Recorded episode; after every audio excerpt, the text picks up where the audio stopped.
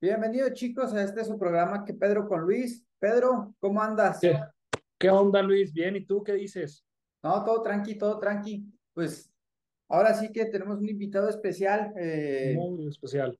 ¿Tú quieres que comentar cómo te fue en la semana, cómo te fue ahorita que andabas corriendo o que entramos ya de lleno con él?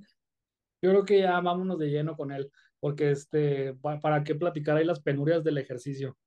Eso sí, está bueno, pues entonces con ustedes tendremos hoy al orgulloso chihuahuense Roberto Fuentes. Uno, bienvenido Roberto, ¿cómo estás? Muy bien, ¿y tú, Luis? Aquí con un gusto de saludar a los eh, escuchas del podcast que Pedro con Luis. Así es. Bueno, qué bueno, mira, te, te queremos ahora sí que entrevistar porque eres alguien este, que, ha, logrado grandes cosas dentro, dentro de Chihuahua y es lo que nosotros buscamos, chihuahuenses que destaquen, chihuahuenses que pongan a Chihuahua a nivel este, estatal, nacional y si se puede internacional en alto. Entonces, eh, pues por eso nos interesó contactarte y pedirte esta entrevista. Ahora sí que, ¿qué Pedro? ¿Qué haces aquí con nosotros? ¿Qué vienes a contarnos? No, pues venimos a, a platicar eh, con ustedes un poquito de la trayectoria de un servidor, eh, pues cuál ha sido la, la ruta por la que hemos transitado y sobre todo, pues qué es lo que andamos haciendo en estos días desde la responsabilidad eh, que hoy ocupo por eh, conferencia de, del presidente municipal Marco Bonilla, que es la secretaría del ayuntamiento. Muy bien. Oye, Roberto, pues mira, muchos de nuestra audiencia no se meten mucho temas de política.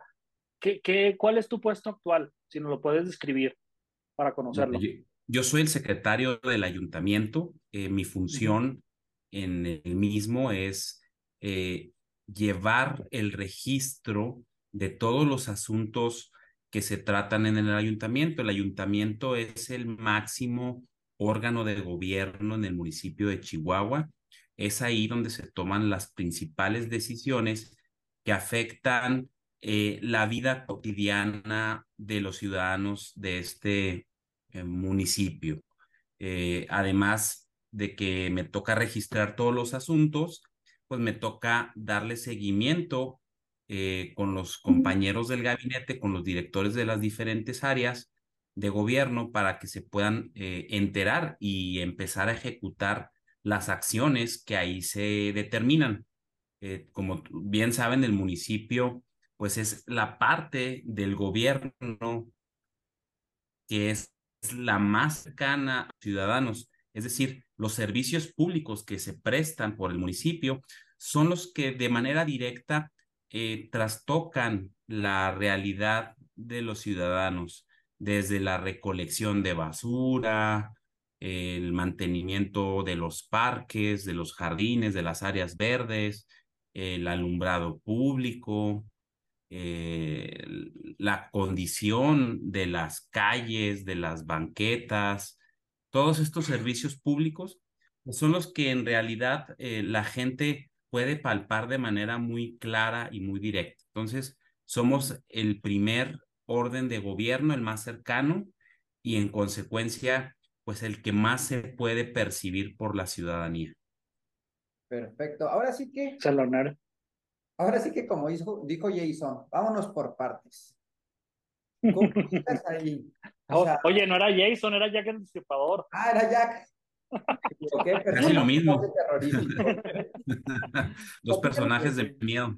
Ya sé, de tus primeros años, Roberto. ¿Cómo, cómo es, es que te desarrollaste en tus primeros años dentro de tu niñez, de tu, ahora sí que a corta edad?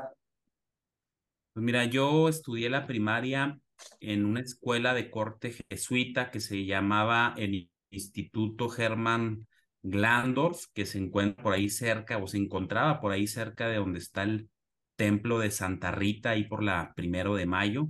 Eh, ahí estuve eh, mis primeros años, eh, parte de mi infancia también. Yo la pasé como un guayero, eh, prácticamente de los tres años de edad a los 21, eh, siempre estuve pues involucrado en todas las actividades que se prestan en la Guaya, actividades fundamentalmente deportivas.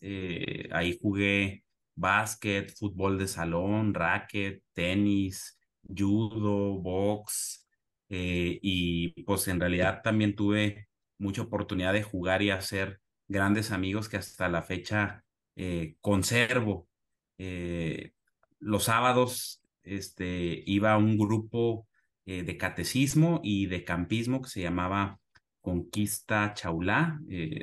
terminábamos a las seis de la tarde en misa en el Templo de San Francisco en el centro de la ciudad. Y pues esa es mi, mi infancia. Posteriormente en la secundaria estuve en la estatal 3008 Benito Juárez, conocida como la 8. Eh, posteriormente en la preparatoria estuve en el, en el Bachilleres 1, también ahí sobre la avenida Cuauhtémoc. Y ahí fue donde eh, me decidí eh, a estudiar la carrera de licenciatura en Derecho, que entré en la Universidad Autónoma de Chihuahua Posteriormente, eh, al terminar la carrera, eso es cuando me empecé a involucrar en las actividades políticas, acercándome fundamentalmente al partido eh, Acción Nacional. Eh, recuerdo que en el 99 andaba muy fuerte Vicente Fox y es ahí precisamente donde yo me acerqué al PAN y escuché a, a Fox, me llamó mucho la atención y, es cuando entré a este grupo de jóvenes que forman en, el PAN, que se llama Acción Juvenil, y pues prácticamente mi vocación política inició en ese momento. Eh, después decidí estudiar una maestría en Derecho Político y Administración Pública, eh, después una especialidad en Justicia Electoral en el Tribunal Electoral del Poder Judicial de la Federación y actualmente pues, soy candidato al grado eh, de doctor en Derecho. Eh, todavía no termino eh, precisamente la tesis, me quedé un poco rezagado, pero espero poder tener tiempo en algún momento de, retomar mi investigación y sacar adelante este grado. Oye, extraordinaria trayectoria, Roberto. Este, no, no, fascinante. Una pregunta, ¿por qué derecho cuando tomaste esa decisión? Sabes que lo que queremos llegar con este tipo de entrevistas, Roberto, es precisamente inspirar a nuestra audiencia en la toma de decisiones a futuro, ¿no? Este, desde jóvenes de 15, y 17 años cuando están eligiendo una carrera, jóvenes cuando terminan su carrera, saber cuál va a ser su vocación laboral. Entonces, quiero empezar contigo. ¿Por qué derecho? ¿Dónde tomaste esa decisión? ¿En qué etapa de tu preparatoria? ¿O si desde antes ya lo traías? Curiosamente, cuando estaba yo en, en el en el Covach, en el Bachi 1, yo me gustaba la arquitectura, porque me gustaba la cuestión, em, me gustaba dibujar, eh, me gustaba la medicina, eh, pero también me gustaban las ciencias eh, de humanidades. Y en ese sentido, yo decidí estudiar derecho porque encontré en las leyes una forma de tener un impacto mayor sobre las cuestiones sociales. Cuando veía la arquitectura, se me hacía muy bonita este, poder construir edificios, este, poder diseñar casas, obras, eh, pero yo quería que mi esfuerzo eh, pudiera impactar en el mayor número de personas. Entonces, la medicina también me gustaba, creía que podía ayudar pues, a muchas personas durante las consultas pero luego encontré que en el derecho público, que era el que me interesó desde un principio, la actividad que uno podía realizar podía tener impacto eh, a mayor escala en un mayor número de personas y sobre todo por causas eh, que muchas veces nadie quiere este, tomar, ¿no? E ir en contra a veces de intereses políticos o de intereses económicos es complicado, pero pues bueno, creo que se requiere un cierto nivel de valentía para, para entrarle a este tipo de, de acciones, ¿no? Y más que en la época que yo empecé a estudiar derecho y entré en política, cuando nos encontrábamos todavía con un partido eh, político muy fuerte, que era el PRI, este, y que en la Facultad de Derecho eh, ser de un partido político distinto, pues ya representaba un, un reto en sí mismo. Totalmente, totalmente. No, pues muy buena experiencia. ¿Ibas a comentar algo, Luis? Sí, no, que cómo se vivió ese cambio. Digo, yo, yo viví el cambio del PRI al PAN con Fox, pero lo viví siendo un niño. ¿Qué representó, o sea, ese cambio en ti, en decir, ok, le aposté a algo que es sólido y que ya está brindando frutos cuando no llevabas un periodo tan largo en trayectoria este, dentro del partido? De hecho, en, en, la elección del 2000 yo ni siquiera pude votar, tenía 17 años, pero acompañé a un amigo que acababa de cumplir los 18 y lo acompañé a votar y me gustó mucho. Posteriormente nos tocó armar eh, fuera del partido, en el comité municipal, ahí en la avenida Ocampo, toda la estructura eh, de, andamios para la celebración, eh, porque se veía que el resultado eh, venía a favor. Era muy interesante porque cuando en las encuestas de ese momento le preguntaban a la gente por quién iban a votar, todos decían que iban a votar por Fox. Sin embargo, pocos creían que fuera a ganar. Digo, la inercia era, era muy normal. En ese momento, pues muchas veces uno ve la política en blanco y negro, en una lucha de, ángeles y demonios, y posteriormente va uno madurando y entendiendo que la política es de matices eh, y que evidentemente eh, las personas pueden hacer mucho eh, la diferencia. Creo que la llegada de Fox al gobierno federal fue un hito en nuestra democracia. Sin embargo, creo que hay muchas cosas que quedaron por, por hacerse, ¿no? Entonces, a partir de eso, uno tiene que entender que la realidad es muy compleja, que los factores son muy diversos y que pues hay veces que las decisiones eh, pues tienen consecuencias buenas, pero también tienen efectos este, secundarios. Claro, muy bien. Oye, Roberto, entonces, este, tú te integras a Acción Juvenil en el 99, 90, 2000, por esas fechas. Sí, en el, en el 99, sí. En el 99 me acerqué y me convertí en militante hasta el 2004. Ok, ok, hasta el 2004. Entonces ahí es donde empiezas tu carrera este, que has llevado hasta el día de hoy dentro de, del partido político que te perteneces. ¿Cómo ha sido tu, tu vida en ese partido? Pues yo inicié prácticamente en el, en el 2004, eh, entré a la Secretaría Estatal de Acción Juvenil, estando yo en la carrera. Eh, me tocaba coordinar la parte eh, estudiantil, es decir, el acercamiento de acción juvenil con, con, la, con las diferentes instituciones educativas. Eh, cuando estuvo Raquel Bravo, que ahora es regidora, entré como su coordinador general.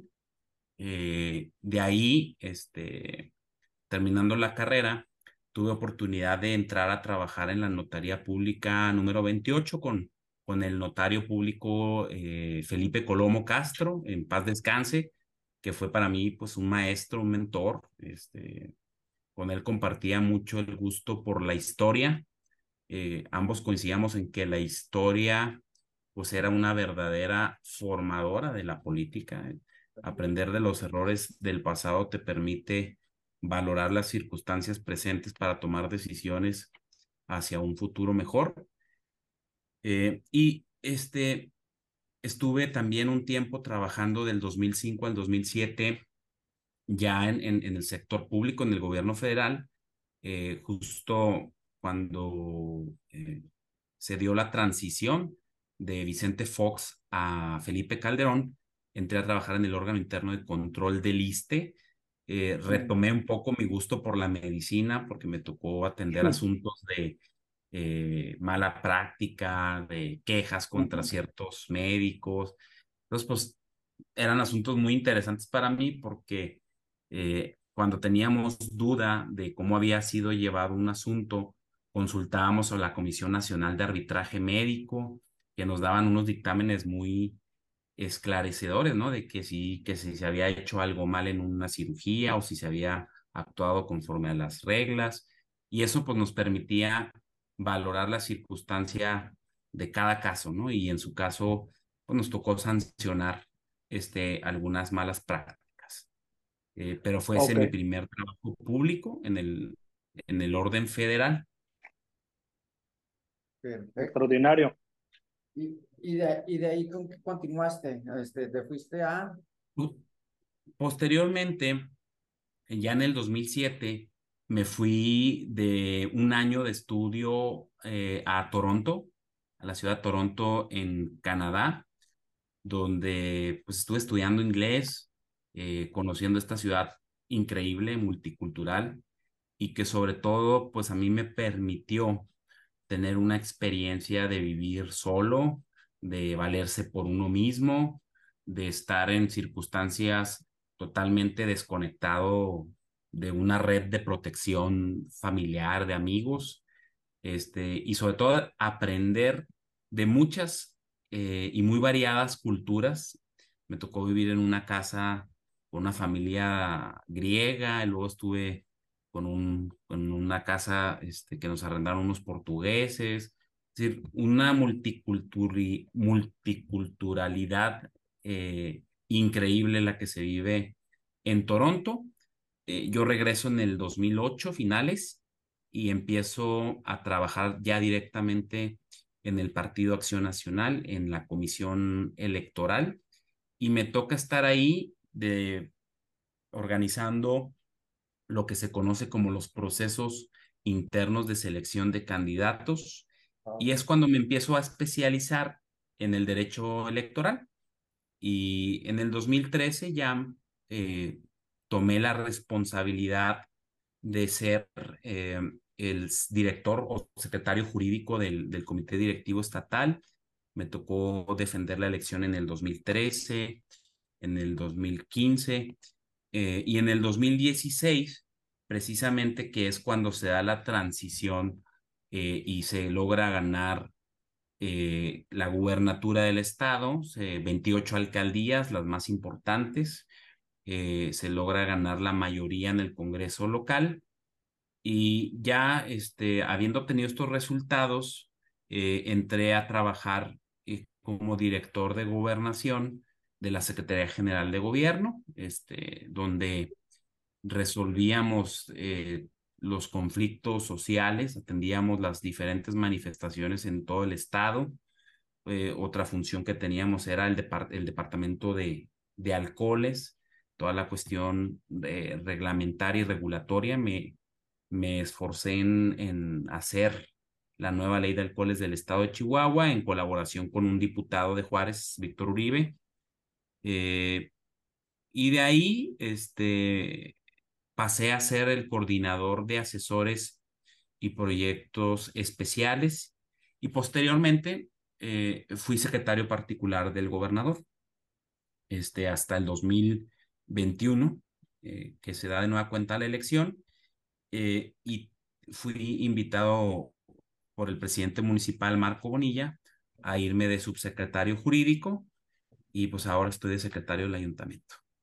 Antes de que tenga, yo sé que tiene una pregunta Pedro Pablo, pero así como, como espacio, qué chido se siente, ¿no? Poder decir, yo hice tal cosa y está funcionando todavía y es vigente. O sea, wow, es un logro que muy pocos pueden hacer, y sobre todo al nivel que tú lo haces, porque tú estás afectando la vida de todos los chihuahuenses, al decir, yo implementé esto y sigue vigente y sigue funcionando.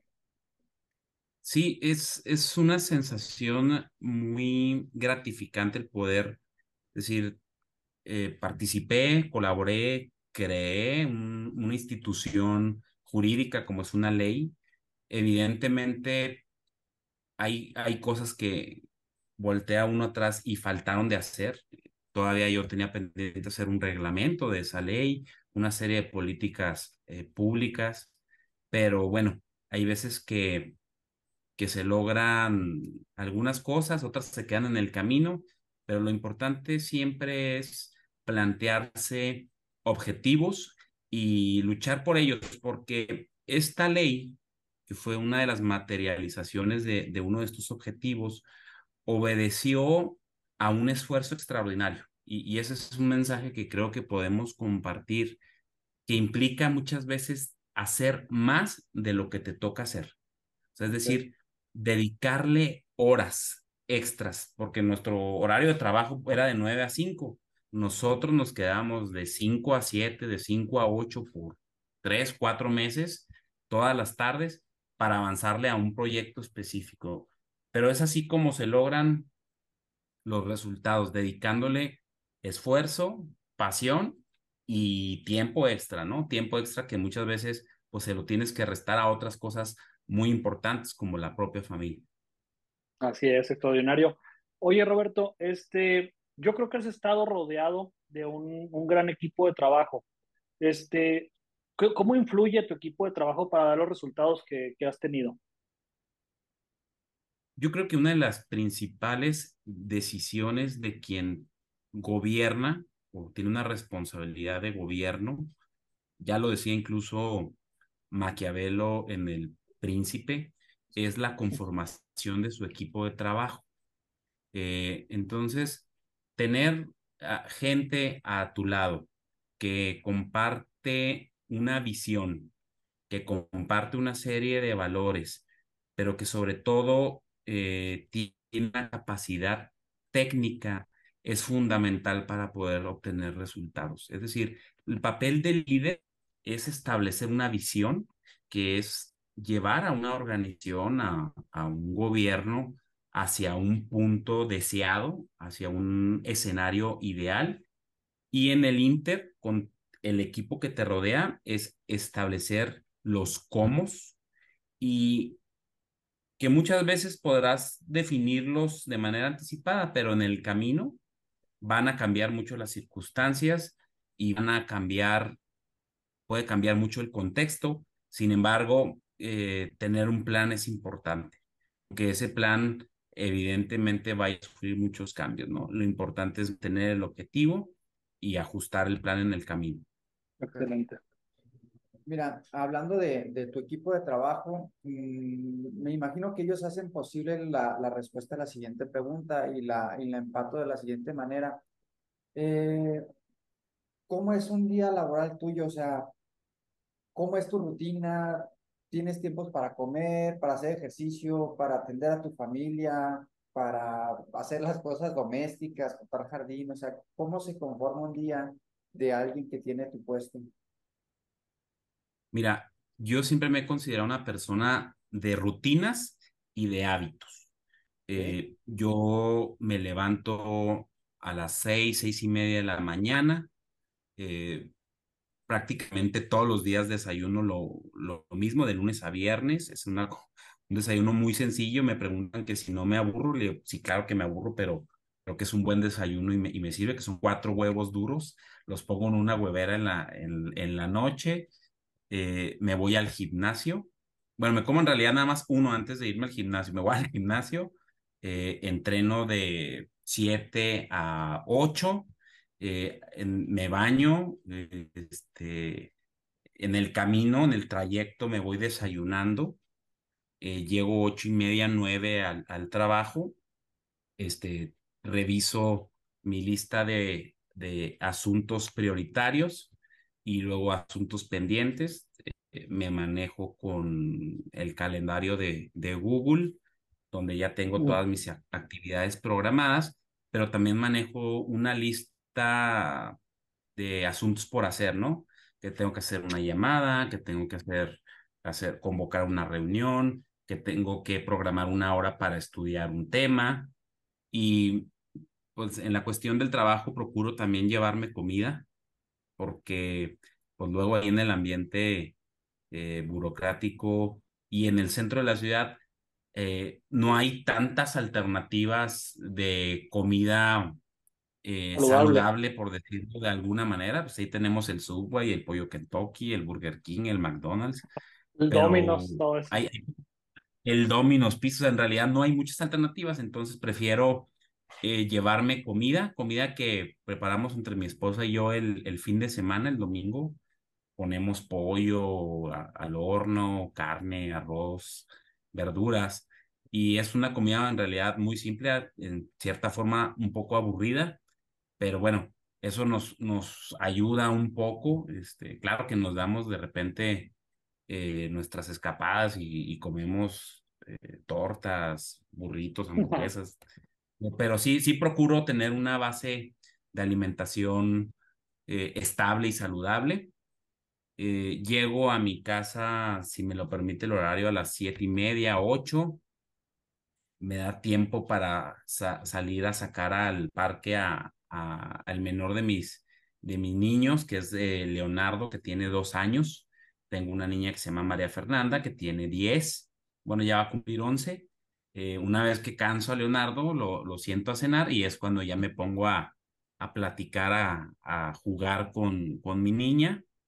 Eh, regularmente baño a Leonardo a las nueve de la noche, lo dormimos y pues ahí entre todos platicamos un, un poquito. Este, y me duermo relativamente temprano, entre diez y media y, y 11. Evidentemente, pues hay veces que hay que atender llamadas de urgencia, este, el celular no para en todo el día, de, no para en todo el día de recibir mensajes, peticiones, eh, solicitudes de audiencia, solicitudes de reunión.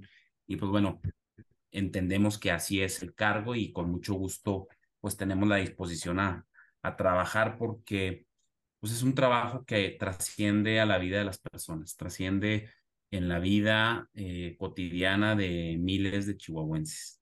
No, pues dos cositas. La primera, ahora valoro más que nos hayas contestado los mensajes y estar aquí. y segundo. No, con mucho gusto. Chicos, spoiler en la vida, ¿eh? Cuando son adultos se cocina los domingos lo de la semana y se tiene que llevar porque no hay tiempo de nada. Así es, así no hay, es. No hay mucho tiempo, o, la otra opción es, pues, lo que te depara ahí el mercado, ¿no? Y, y, regularmente es más costoso y menos saludable. Sí, es correcto, correcto. Oye, Roberto, este, yo creo que a todos nos ha pasado, yo tengo 36 años, este, y hay veces que digo, híjola, este, tal vez no, no, si no me dedico a lo que me dedico, me dedicaría a esto otro.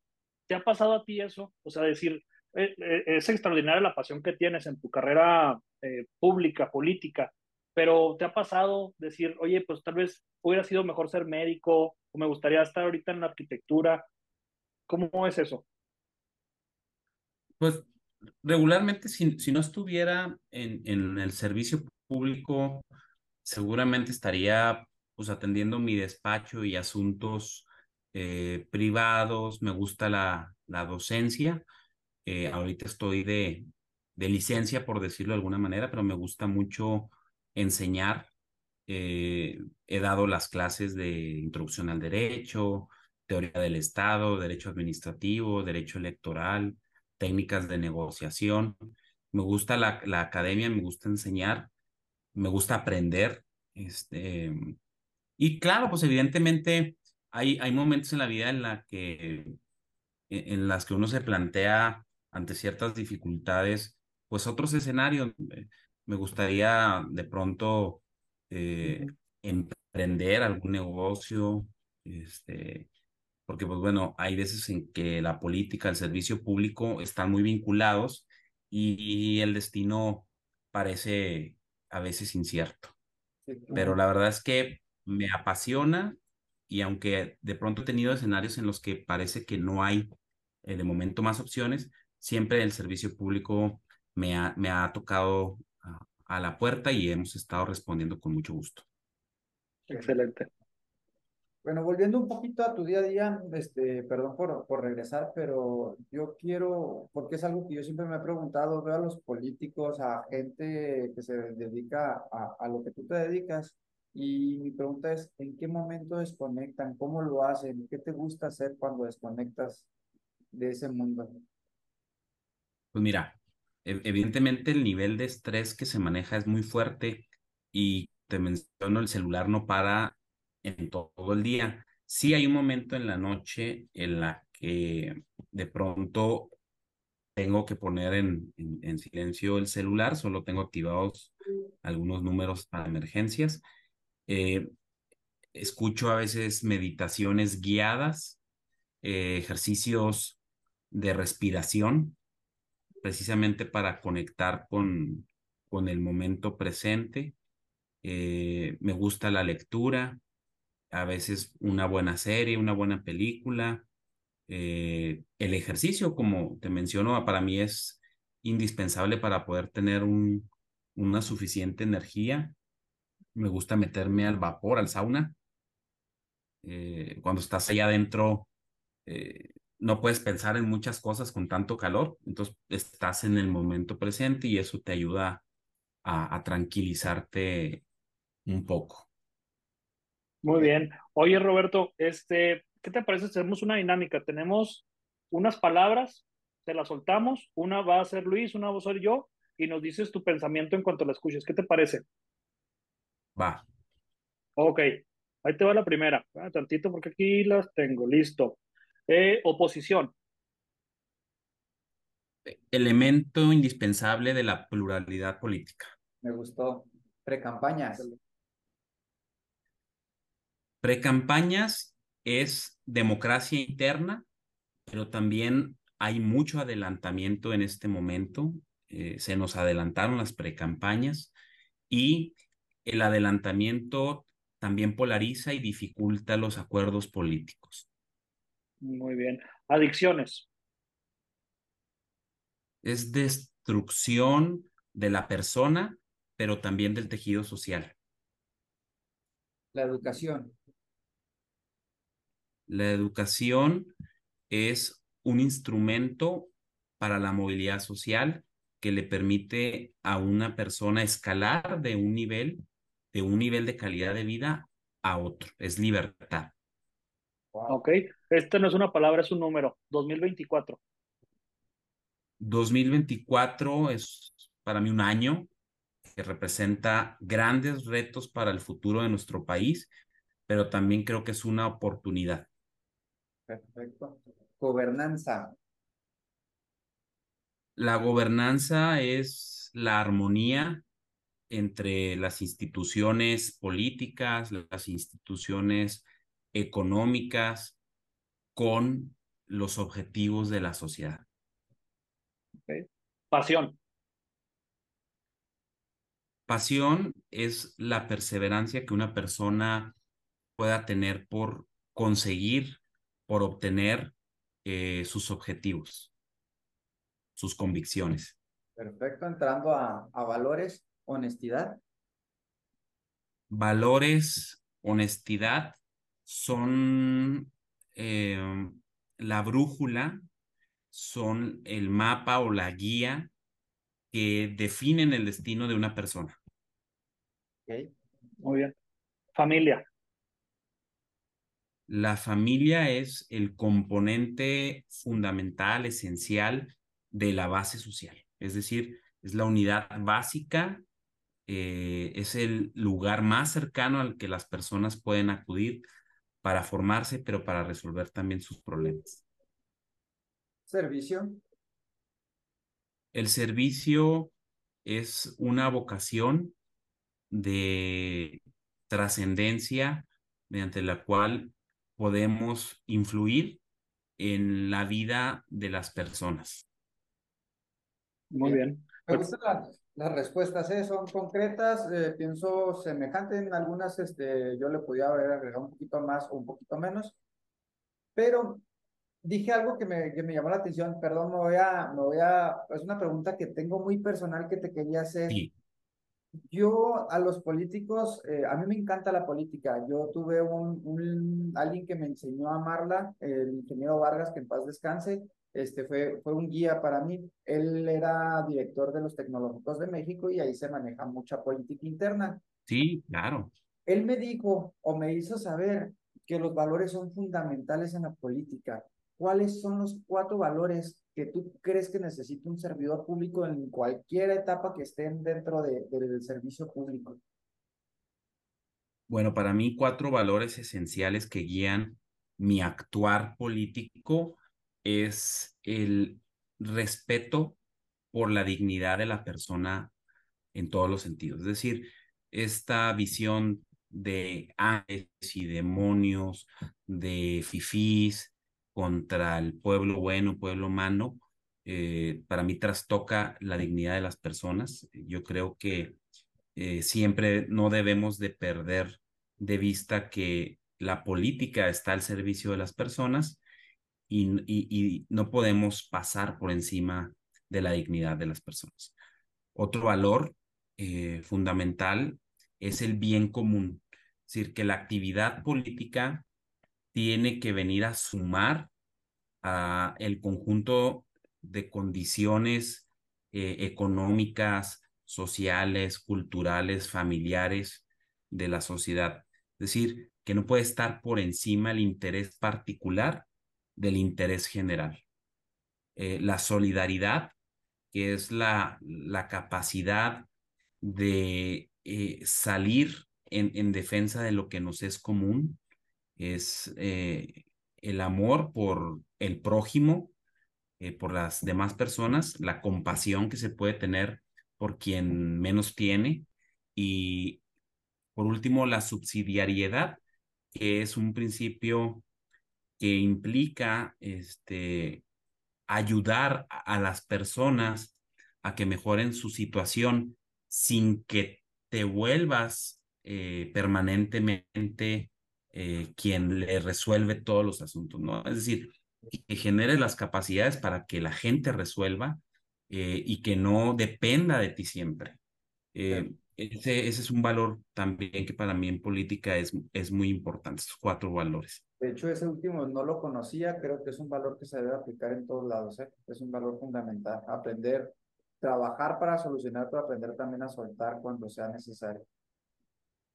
Sí, es, es la diferencia entre la política social eh, de, la, de la actual administración federal que busca las redes de dependencia eh, del clientelismo, del corporativismo, más que generar eh, oportunidades a quienes de verdad menos tienen y más necesitan. Muy bien, extraordinario. Oye, Roberto, este, ahorita más temprano en la plática mencionabas acerca de la planeación. ¿Qué planes hay para Roberto a mediano y largo plazo? próximos 10, 15, 20 años, 5 años? Eh, mi, mi, visión es, bueno, ahorita está enfocada en el servicio público. Eh, pertenezco a la administración, soy parte de, eh, fundamental del equipo de nuestro presidente municipal, Marco Bonilla. Es un gran líder que ha trazado y ha tomado una serie de decisiones muy valientes, eh, como la creación del nuevo relleno sanitario metropolitano, que es un tema que desde el 2004 se había convertido en un tema tabú, es un tema al que le sacaban la vuelta eh, muchos eh, presidentes municipales, precisamente porque no es una cuestión sencilla. creo que el esfuerzo de, de este equipo, de, de tu servidor, va en consolidar todas las grandes propuestas de infraestructura que necesita nuestra ciudad y en consecuencia creo que eh, hemos hecho un gobierno de trabajo y resultados, eh, aunque es una decisión que el presidente todavía eh, no anuncia, pero creo que la responsabilidad es buscar la reelección. Y en ese sentido el trabajo y los resultados irán poniendo de camino buscar alternativas también para ayudar a un mayor número de personas. Ok, muy bien. Mira, esta pregunta yo la tengo, pero no es mía. Esta pregunta siempre la hace pero Pablo, así que te la cedo. Tú sabes. Muy bien. Oye, Roberto, eh, libros. Sabes que yo soy amante de la lectura. Este, todos tenemos un nicho. A mí me gusta mucho el tema de los negocios. Este, ¿Qué nos puedes compartir un libro que te haya marcado, el libro que lees actualmente y algún otro libro que quieras recomendar? Mira, a mí también me encanta la, la, lectura. Este, se me olvidó contarles que una de mis, de mis hábitos es que eh, mientras me levanto y mientras a veces hago ejercicio y me, que me meto a bañar, este, escucho audiolibros y lo escucho audiolibros mientras me traslado en el vehículo y este, cuando tengo tiempo, pues ahora es un poco más escaso, también me gusta mucho leer Ahorita estoy leyendo dos libros. me gusta leer varios libros al mismo tiempo para darme la oportunidad de que si de pronto me aburre uno o me resulta muy denso para el momento, pues me cambio a otro, ¿no? Estoy leyendo eh, un libro de Henry Kissinger, que fue eh, secretario de Estado de, Estados Unidos, eh, un gran político, se llama Liderazgo, seis lecciones sobre estrategia mundial, que narra la vida de personajes históricos con los que el autor, Kissinger, tuvo una relación el primero de ellos es eh, Konrad Adenauer, este primer ministro alemán. Después de la Segunda Guerra Mundial es quien logró sacar a Alemania adelante. El otro es eh, Charles de Gaulle, eh, presidente de la Francia de la posguerra de la Segunda Guerra Mundial. Anwar Sadat, presidente de Egipto, Lee Kuan Yew de Singapur eh, y Margaret Thatcher, ¿no? Este primer ministra que es un libro eh, que voy a la mitad, este, voy en, en, la vida de Lee Kuan Yew. Ok. Estoy leyendo otro libro que se llama Resultados, está este, muy interesante, se nos lo recomendó el alcalde. Eh, lo escribe Charles Baker, que fue gobernador de Massachusetts. Y es resultados, hay que ir más allá de la política para hacer un trabajo importante. Es decir, cómo implementar una metodología eh, para obtener y dar resultados para los ciudadanos. Ese, libro es más técnico, es más eh, como de administración pública, pero está muy interesante. Eh, me gusta la novela política, Mario Vargas Llosa, me encanta el libro de la fiesta del chivo, que nos habla de, de cuando el general Trujillo este, tenía eh, dominado este, a través de, de, una dictadura militar su país este, y cómo se eh, generaron este, algunas atrocidades, ¿no?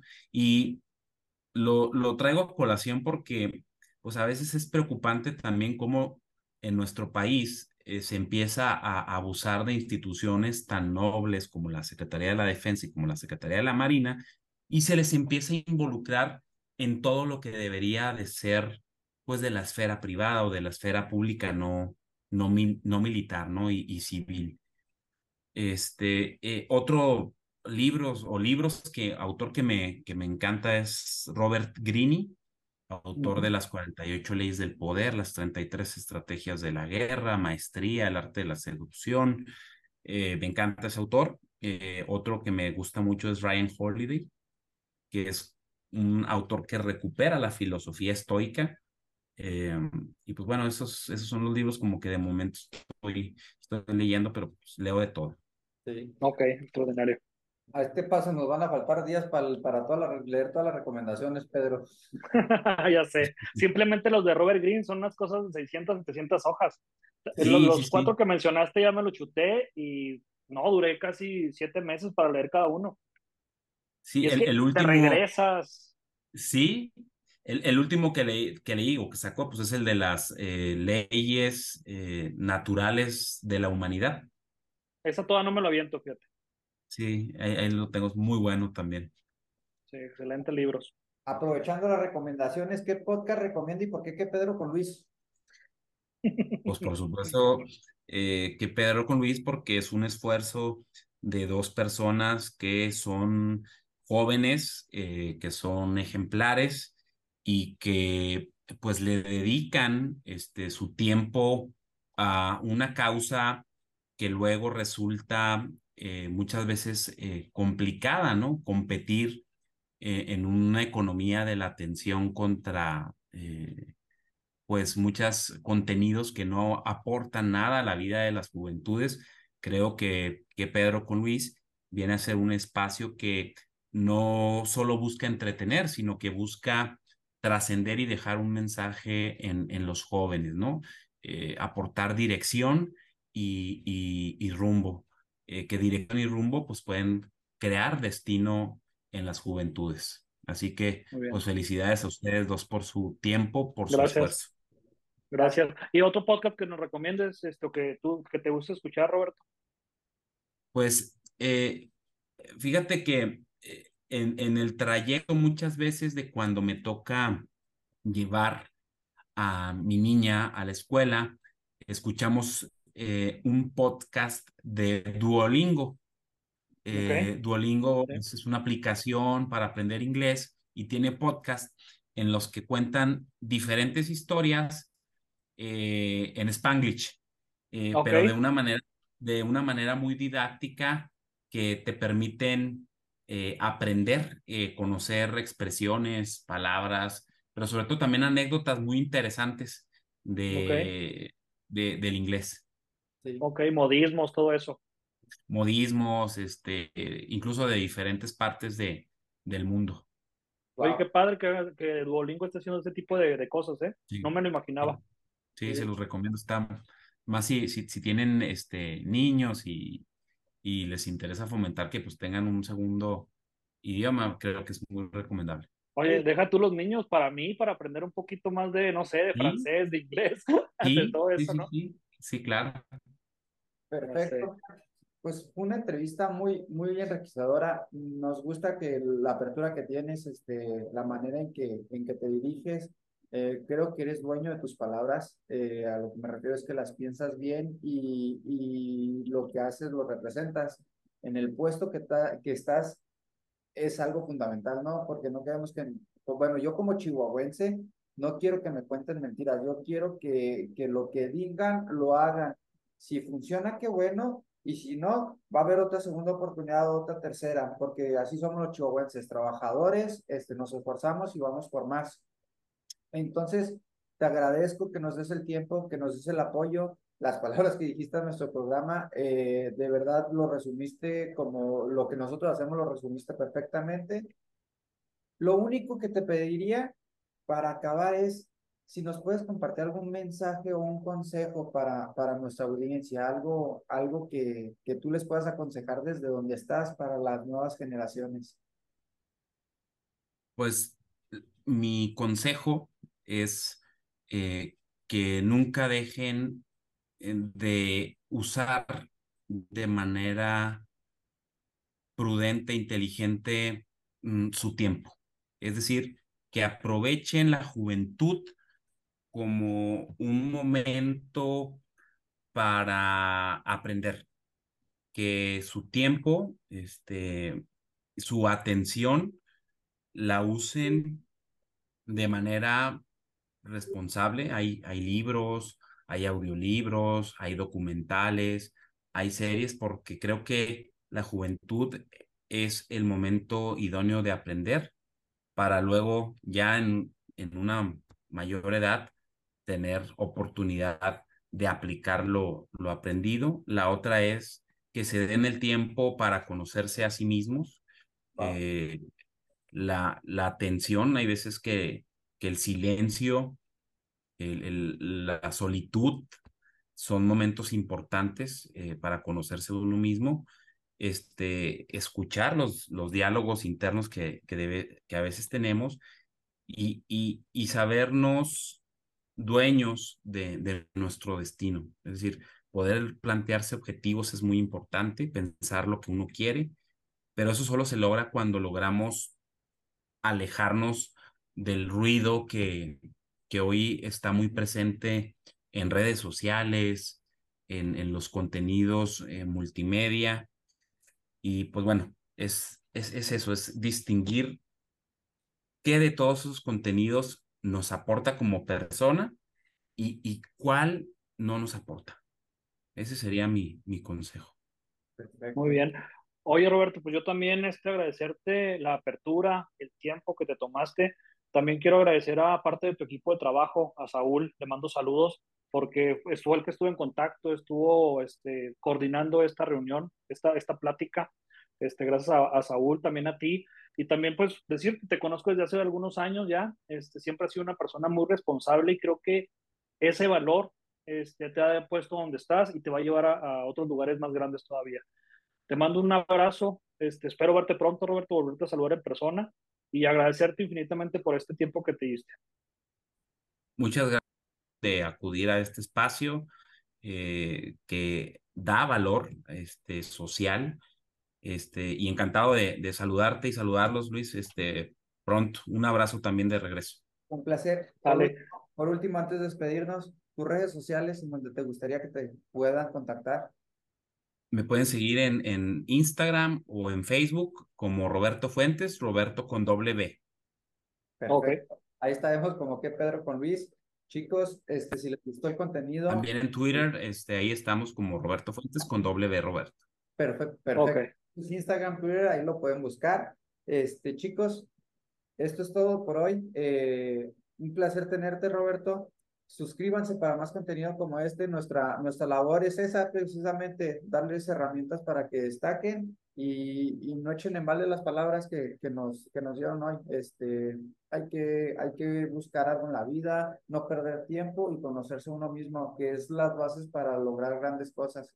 Y es lo que nosotros les Personas que ya lo han hecho, que lo han ejecutado y que le están abriendo un panorama que ya a mí, a mí yo tengo 30 años, sigo siendo joven, pero a mis 18 me hubiera gustado que alguien me hubiera guiado, porque el consejo te lo dan, pero no sabes el impacto que tiene hasta que, hasta que estás a, cierta edad y te das cuenta del tiempo perdido. Correcto. Muy bien. Gracias, Roberto. Un abrazo. Cuídate. Un gracias a, ustedes. Pedro Luis, buena tarde. Gracias. Muchas gracias. Aúl, gracias. Bye. Bye.